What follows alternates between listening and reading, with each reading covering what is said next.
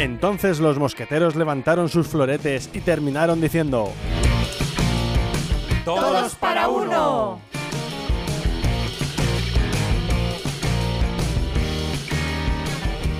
Muy buenas, ya estamos una vez más en Todos para Uno. Sabía que estabais deseando que tuviéramos otro programa, pues ya lo tenemos. ¿Y quiénes hacemos, quiénes hacemos este programa con mucha ilusión para vosotros? Lo, hacemos, lo hacemos con Lavinia. Hola, ¿qué tal? lo hacemos con Cristian. Hola. Y también lo hacemos con Eli. Hola. Hola a todos. Y bueno, ya sabéis que nos podéis escuchar en Spotify y en Evox. Y luego nos podéis escuchar y ver en YouTube. que además yo desde hace tiempo siempre se me olvida decir una cosa de, de YouTube. Y es que no sé si sabéis que la tele engorda. Pues creo que YouTube también, porque a mí me saca muy gordo. Pero no eres así, eres la mitad de lo claro, que se efectivamente. Y también dicen que te sacan con menos pelo o algo así, ¿no? Con el menedón que yo tengo. Pues muy bien. Eh, pues ya después de esta introducción, en el que pues, ponemos en situación a la gente donde nos pueden ver, os, comentamos qué tema queremos hablar hoy y es la comunicación. ¿Bien? Un tema pues que está a la orden del día porque nos aborda por todos lados la comunicación, por internet, por la tele, la radio, etcétera. Bien, y yo me gustaría comenzar hablando de una película que se llama La llegada, Arrival, en versión original en inglés. Eh, fue rodada en el 2016 por Denis Villeneuve que bueno, a mi juicio es un gran director que está empezando, ya lleva muchas películas buenas, pero es joven, entonces le queda mucha carrera. Y ojalá siga haciendo buen cine como, como está haciendo, porque se necesita buen cine. Es el director, por ejemplo, de la última de Dune. Bien, eh, hizo, bueno, ha hecho unas cuantas. Esta, esta es muy buena, hizo la de Blade Runner, la, la, la precuela de Blade Runner, y es, canadiense de origen francés, de ese apellido. Bien, eh, ¿de qué va? la llegada? Pues la llegada va de una lingüista que se llama eh, Lois, que la interpreta Amy Adams, que es la actriz que hace de Lois Lane en las últimas de Superman. Y esta lingüista eh, se le acerca al ejército estadounidense para pedirla que les ayude con una cosita. Y es que han llegado unos extraterrestres a la Tierra y no saben eh, si vienen en son de paz, en son de guerra o en son de qué. Entonces necesitan de sus conocimientos para comunicarse con ellos. Bien, también eh, fichan a un físico teórico que se llama Ian y lo interpreta René, eh, eh, Jeremy René, que es el de Ojo de Halcón. Hoy día en Hollywood todas las películas sale alguien que hecho superhéroes o cosas de esas. Bien, y bueno, pues claro, es un físico que también su, su materia ayudará pues a la comunicación y, al trato con estos extraterrestres. Hay 12 naves en todo el planeta y les inquieta mucho eso, el decir, ¿qué van a hacer? Pues son 12 naves por todo el mundo y si vienen a atacarnos tendremos que estar prevenidos. Bien. Vemos como el, eh, lo que quieren saber de ellos es quiénes son, qué hacen en la Tierra y qué quieren. ¿Vale? Para pues eso eh, tener una, una, relación con ellos pues más tranquila o bueno pues de estar alerta por si eh, son peligrosos.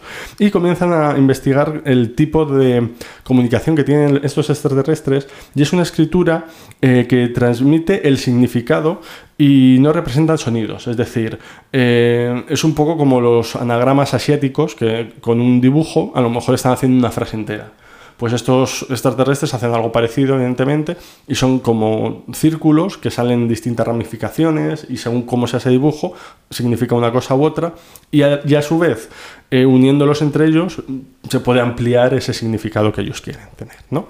Y bueno, hay un momento dado en el que eh, se nos enseña cómo el, lenguaje nos puede cambiar nuestra forma de entender a, la otra persona, en este, en este, caso a los extraterrestres, y cómo también eh, ese idioma cambia nuestro, nuestro cerebro. ¿no? En un momento dado, Ian, el, este físico teórico, le pregunta a Luis, eh, oye, ¿tú piensas en el idioma de ellos? ¿No? Y esto es muy común, ¿no? A las personas que saben muchos idiomas a veces te dicen, sí, bueno, estuve no sé cuántos años en Inglaterra y ya pensaba como en inglés. Incluso, soñaba. Eh, sí, eso iba a decir. Incluso hay gente que dice que sueña en otros idiomas, ¿sí? Yo solo sueño en español por lo que sea. ¿Bien? y bueno, está, es curiosa este, esta película porque nos enseña eh, cómo, eh, cómo afrontamos la comunicación con otras personas que no hablan nuestra misma comunicación o incluso con, con niños que no tienen eh, no están tan sus habilidades no están tan desarrolladas, a la hora de comunicarse ¿no? y vemos cómo eh, hay que ir poco a poco Y desde lo más básico hasta lo más complejo. ¿no? Hay un momento dado en la película muy divertido que ellos escriben sus nombres y se, y se los enseñan a, a los extraterrestres, ¿no? Y dicen Ian y señalan al físico, Louis y se señala a ella, ¿no? Entonces hay un momento dado que ponen eh, Ian y se pone a andar. y ponen Ian, camina. y son, claro, cosas súper sencillas. Lo pero- importante que es lo visual también. Claro, efectivamente. Lo importante de lo visual, de bueno, de saber cómo percibe esa persona el, el lenguaje para poder comunicarnos a su nivel, ¿no? Y, y de esto también habla, ¿no? De cómo se adaptan unos a otros para que la comunicación fluya y lo importante que es la paciencia. Porque en el momento en el que no hay paciencia, pues, eh, claro, la comunicación se rompe. De hecho, en esta película algo de eso se ve también. ¿Vale? Así que bueno, eh, aquí dejaros la, esta idea de la película. Sin si- spoiler. sin spoiler. Y, y de hecho, si queréis saber si van en son de paz o no, mm, os invito a que la veáis, que además hay un giro de guion final muy interesante. ¿Vale? Así que bueno, hasta aquí la película. Y ahora eh, la viña. ¿Tú de qué quieres hablarnos? Pues hombre, ya que estamos con el tema de la comunicación, cómo hab- hablar o comunicarnos con otras personas que no entienden nuestro idioma o nosotros no entendemos ese idioma, eh, quiero traeros pues algunas... eh, eh, bueno, la comunicación no verbal en diferentes países, ¿no? Porque hay curiosidades que estaría bien que, las que los conociéramos antes de viajar o incluso conociendo a personas de, de otros países. Em, bueno, sabemos que hay siete emociones básicas, que yo creo que esas son comunes en todo el mundo, como la alegría, tristeza, ira, miedo, asco, sorpresa y desprecio. Estas son universales, entonces con esto pues nos podemos comunicar. Eh, es, es verdad que nuestra comunicación aún así es eminentemente cultural y eso lo vamos a ver. Y el desconocimiento de algunas claves, pues nos pueden, importantes, nos pueden llevar a confusiones, a malentendidos o a sorpresas. Una de las más importantes, eh, expresar afirmación o negación de forma no verbal, ¿vale? O sea, hacer el gesto de sí, no. ¿ah? Pues si quieres decir no en países como Bulgaria, India, Pakistán y Turquía, deberás mover la cabeza hacia arriba y hacia abajo. O sea, diciendo que Al revés. que al revés. O sea, diciendo que sí para nosotros, ¿no? Efectivamente, eh, todo lo contrario de cómo se hace en España y en la mayoría de los países. Pero hay que tenerlo en cuenta. Sí, no se va. De hecho, en la India yo tuve el privilegio de ir y ellos movían la cabeza así como hacia los lados, como un limpio parabrisas. Como los perritos. de- Eh, Sí, y no sabíamos qué nos querían decir, si sí o si no. Y, era- y luego a veces solo lo echaban hacia un lado, hacia el izquierdo o hacia el derecho. Y ahí ya te liabas. Y ahí nos liábamos, no sabíamos si era sí, no. Y un día creo que nos dijeron, no, las dos cosas significan que sí.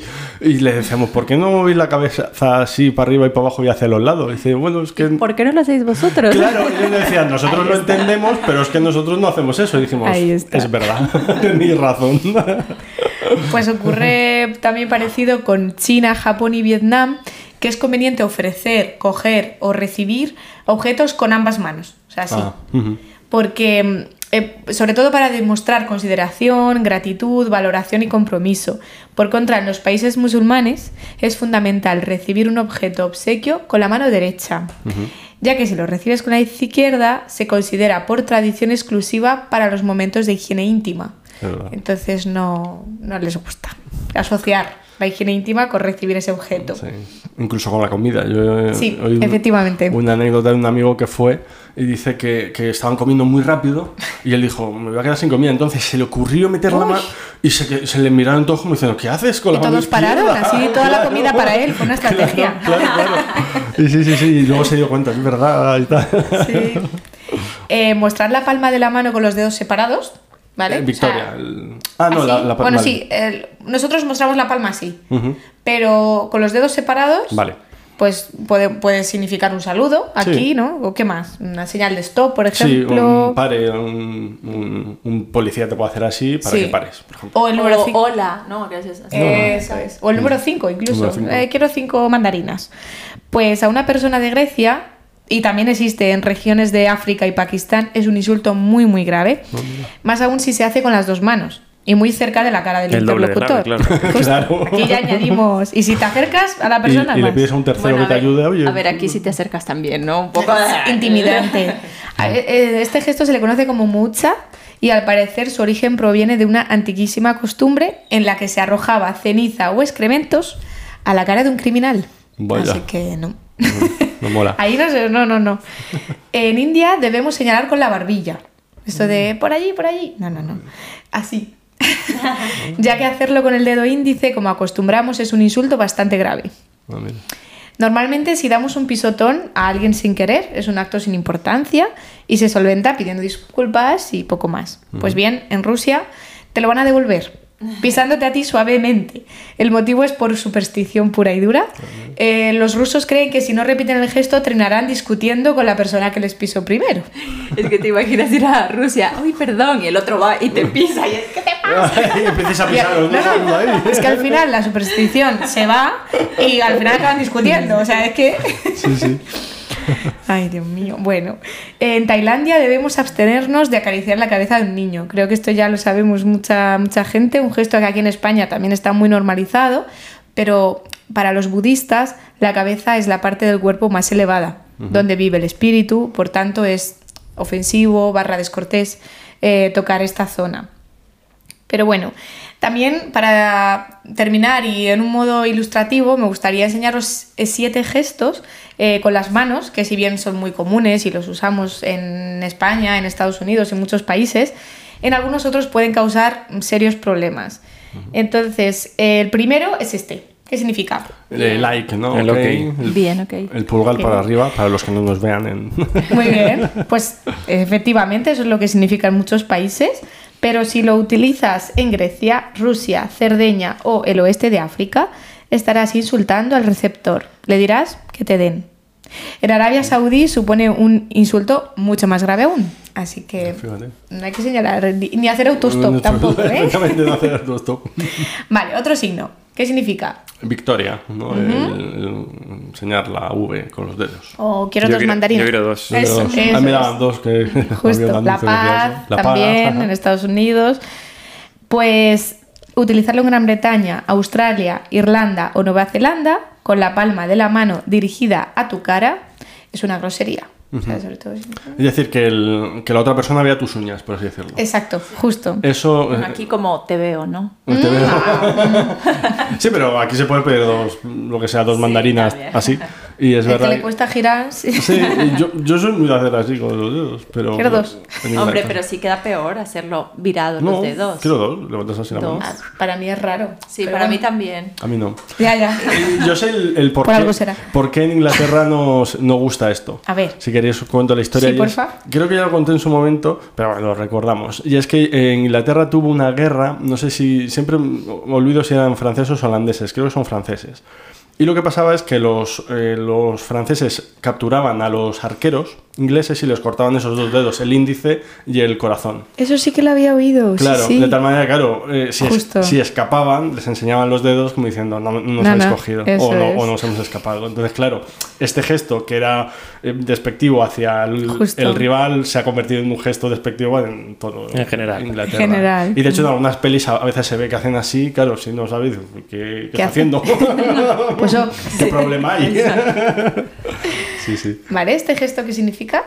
Ok. Muy bien, ok, todo correcto, Que- todo marcha sobre ruedas, Sí. ¿no? Para los que no nos vean serían cogernos el, el índice y el, con el pulgar Eso y los es. otros tres Y dedos. hacer un circulito. Eso, hacer un circulito y los otros tres dedos para arriba. Pues no. En Rusia, Brasil, Turquía y el Mediterráneo significa eres homosexual. En Francia y Bélgica significa que el receptor no vale nada.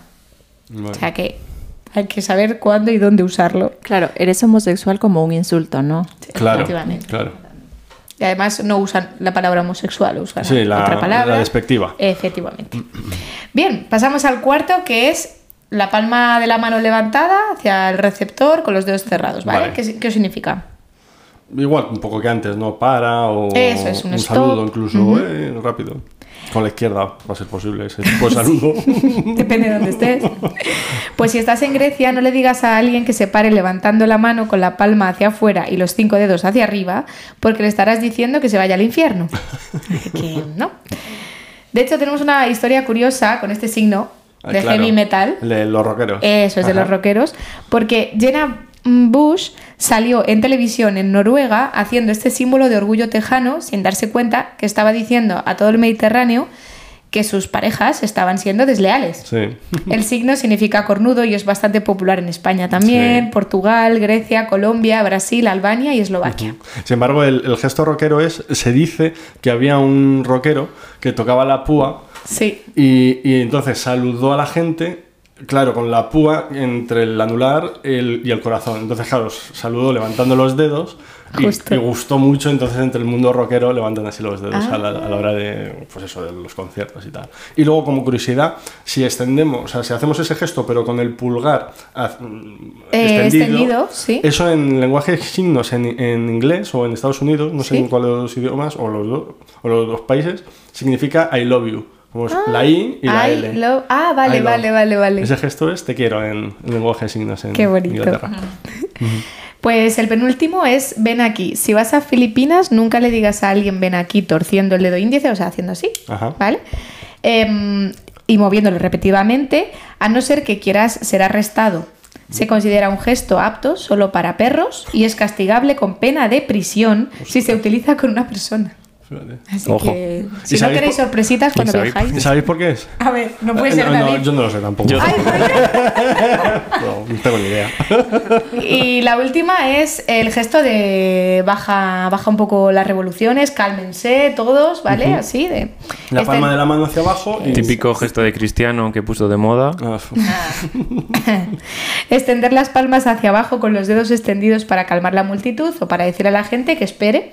Es habitual en muchos países, pero en Grecia significa mm, un insulto. Un insulto de que no vales nada o que eres muy pelota, ah, vale. ¿vale?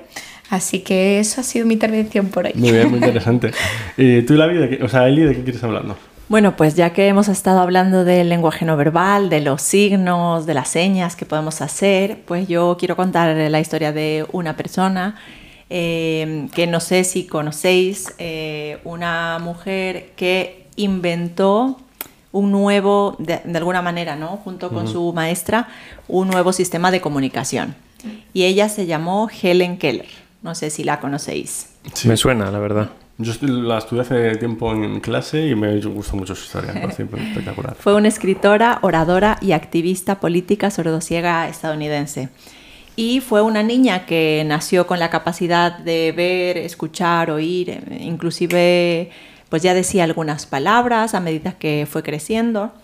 Pero eh, cuando tenía 19 meses sufrió una enfermedad. Esto ocurrió hace muchísimos años porque él, ella vivió, o sea, nació en 1880, o sea, hace mucho tiempo, ¿no? Y eh, en ese tiempo ella tuvo una enfermedad, probablemente meningitis, y a partir de ahí, pues quedó, tuvo unas secuelas que fue, eh, quedó ciega y sorda. En su familia em, intentaron comunicarse con ella por señas y más o menos lo iban consiguiendo, pero eh, no avanzaban, ¿no? Había como 60 señas que podían utilizar y me- medianamente se, se podían comunicar. Pero bueno, su familia era una familia adinerada del sur de Estados Unidos. Eh, sus, sus- eh, su padre, sus abuelos habían peleado en el ejército en la, en la guerra civil, estaban a favor de la esclavitud ¿no? y tenían esclavos. Y esto es importante para más adelante. Eh, pero eh, eh, pudieron contactar por la posición económica en la que se encontraban y esto, bueno, es interesante también porque luego no todos pueden acceder a los recursos que, que existen.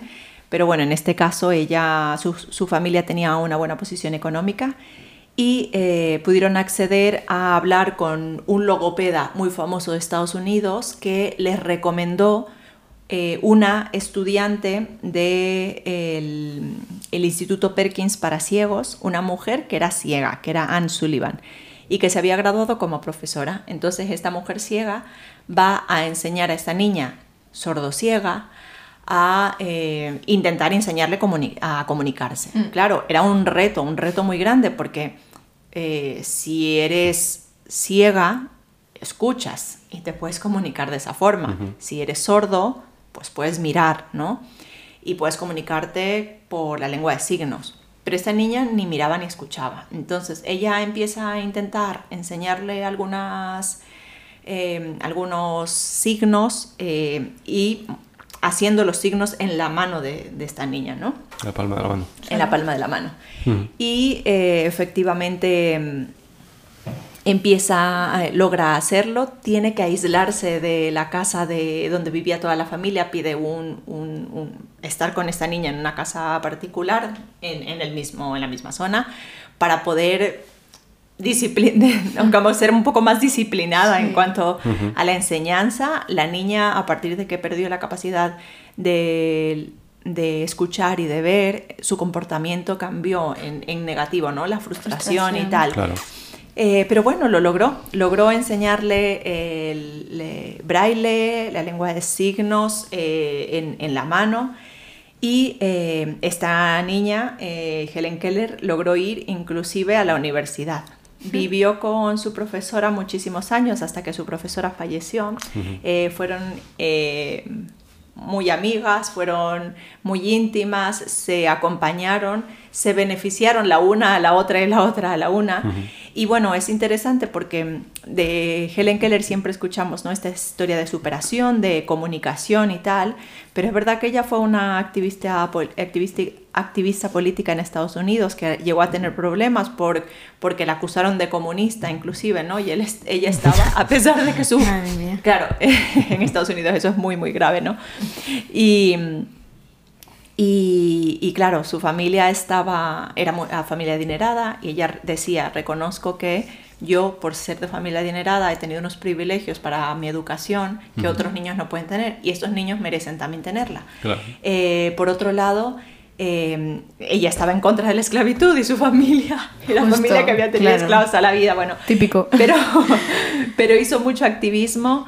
eh, estuvo visitando muchísimos países de- del mundo, eh, Asia, eh, Europa, ¿no? Es- en Estados Unidos, y compartiendo un poco su, su legado, eh, hablando acerca de los derechos de las personas con discapacidad, etc. Una, Una persona muy regla, interesante. sí, exactamente. sí, Qué bonito. Tengo entendido que también intentaron. eh, le ponían la mano en la. como en la garganta de la otra persona para que notase cómo se movía el. La vibración, Eh, o- Efectivamente. Sí, también intentaron así. enseñarle a hablar, entonces para que ella pueda sentir la vibración, incluso meter los dedos dentro de la boca para que sepa cómo. Poner la lengua. poner ¿no? la lengua, cómo abrir y O tal. sea, ella en la boca de la profesora.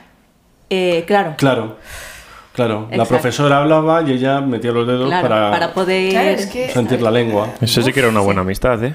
Sí, sí, sí, claro. Sí, yo no dejo que me metan la mano en la lengua a cualquier persona. No, no en la lengua. La mano en la boca. Te hemos entendido, menos mal. Gracias, gracias por ser comprensivos conmigo. Pues muchas gracias, Eli. ¿Tú, Cristian, de qué quieres hablarnos? Pues yo quería hablaros de la comunicación, pues, entre nosotros. Ah. O como los tipos de comunicación que tenemos y cómo deberíamos comunicarnos. Primero, empezamos con la comunicación pasiva. Es ese tipo de comunicación en la que evitamos conflictos, evitamos problemas, no queremos dar nuestra opinión, queremos no discutir y en vez de arreglar el problema, pues lo evitamos. Y ya mezclándolo con un poco como lo que ha dicho Lavi, la comunicación no verbal de este tipo de gente, pues suele ser evitar el contacto visual o cerrar, cruzar los brazos y mantenerse en una posición como distante. Ah, vale. Es un tipo de comunicación que no genera conflictos, Claro. pero claro, tampoco los arregla. Porque si tú ya tienes un problema con la persona, pues tampoco lo vas a, a solucionar. Por otro lado, tenemos la, lo contrario, la comunicación agresiva. En este caso es gente que está muy convencida de sus ideas, tanto que las impone. Que pues al final son personas a lo mejor agresivas, impacientes, en las que les gusta imponer lo que ellos piensan, porque dicen yo estoy seguro y sueltan las frases típicas de tú es que no sabes, tú es que no lo entiendes. Mm. Entonces, claro, es una manera indirecta de imponerte lo que ellos opinan, porque dicen, no, yo, Claro. yo opino esto, tú es que no sabes, tú Sí, tienes sí, que opinar. Lo mismo que yo. Entonces, en este caso, la comunicación no verbal es pues lo contrario, es un, un contacto visual muy intenso y muy directo. y se pueden acercar a ti mientras te están contando las cosas, También. pues ya ganan, ganan esa imposición, esa Sí. agresividad a la hora de, de hablar.